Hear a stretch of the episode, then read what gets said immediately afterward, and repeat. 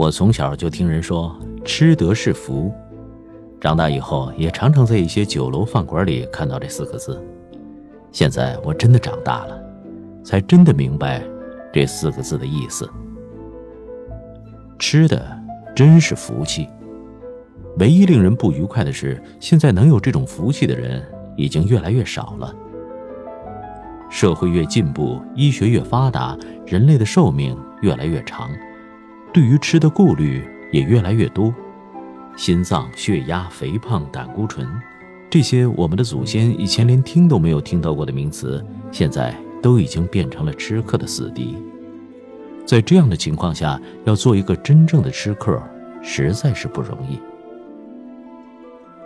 吃的是福，能吃的人不但自己有了口福。别人看着他开怀大嚼，吃得痛快淋漓，也觉得过瘾之至。可是，能吃还不行，还得要好吃、会吃、敢吃，这才算具备了一个吃客的条件。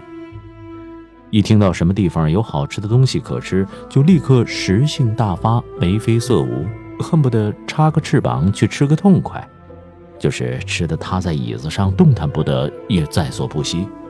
别的事情都不妨暂时放到一边去。这种人实在值得大家羡慕。有些人虽然在美食当前时也打不起精神来，不管吃多好吃的东西，也像有毒药一样，让别人的食欲也受到影响。这种人当然是不够资格做吃客的。够资格做吃客的人并不多。我的老师高玉红先生，我的挚友倪匡都够资格。一看他们坐在桌子上，拿起筷子，我就感觉精神一振，觉得人生毕竟还是美好的，能活着毕竟还不错。他们虽然也有些不能吃、不敢吃的顾忌，可是好友在座，他们也从来不敢后人。会吃无疑是种很大的学问，三代为官。才懂得穿衣吃饭，这不是夸张。袁子才的《随园食谱》有时都不免被人讥笑为纸上谈兵的书生之见。大千居士的吃和他的画一样名满天下，那是倪匡所说，用复杂的方法做出来的菜。做菜是种艺术，从古人茹毛饮血进化到现在，有很多佳肴名菜。已经成为了艺术的结晶。一位像大千居士这样的艺术家，对于做一样菜的选料、配料、刀法、火功的挑剔之言，当然是可以想象得到的。可是倪匡说的也很妙，菜肴之中的确也有不少是用最简单的做法才能够保持它的原色与真味儿。所以白煮肉、白切鸡、生鱼片、满台飞的活虾。也依旧可以保存他们在吃客心目中的价值。可是要做坛厨的魏公豆腐、大风堂的干烧黄翅这一类的菜，那学问就大了。据说大风堂发报翅的法子，就像武侠小说中的某一门某一派的家传武功绝技一样，不传女儿，传给儿媳，以免落入外姓之手。名厨们在治理拿手绝活时，也是门禁森严，不许外人越雷池一步，就像江湖上帮派练武一样，谨防外人与后生小子们偷学。奇怪的是，真正做菜而且常做菜的人，自己都不一定讲究吃。你像谭派名厨彭老爹，就是其中一例。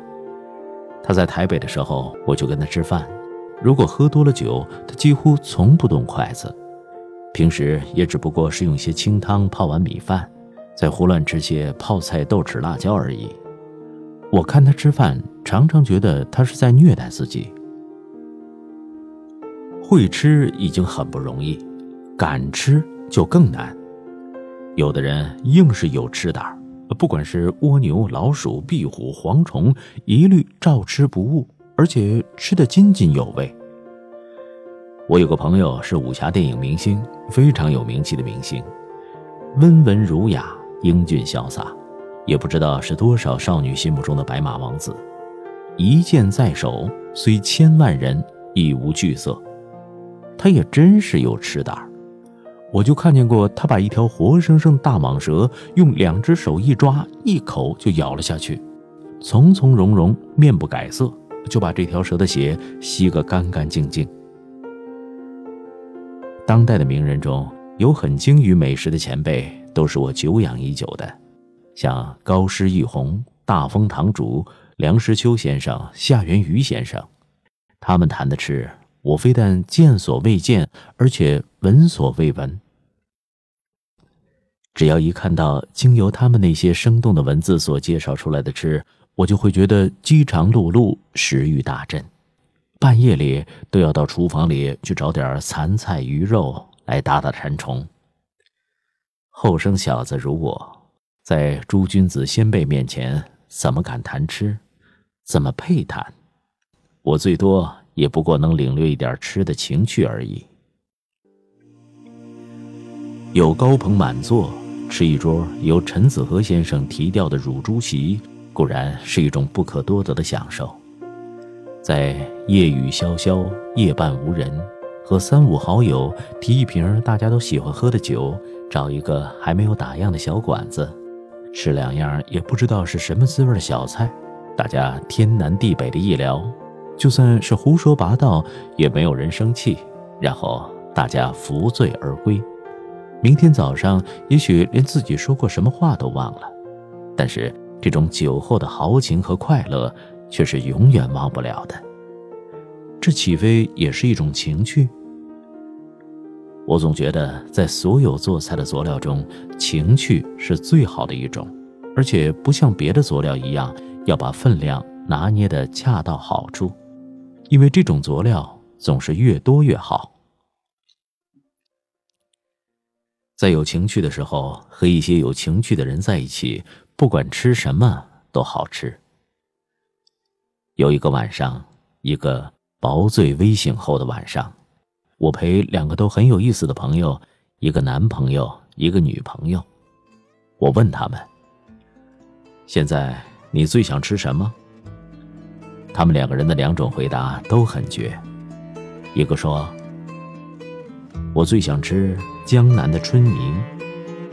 另外一个人说：“我想吃你。”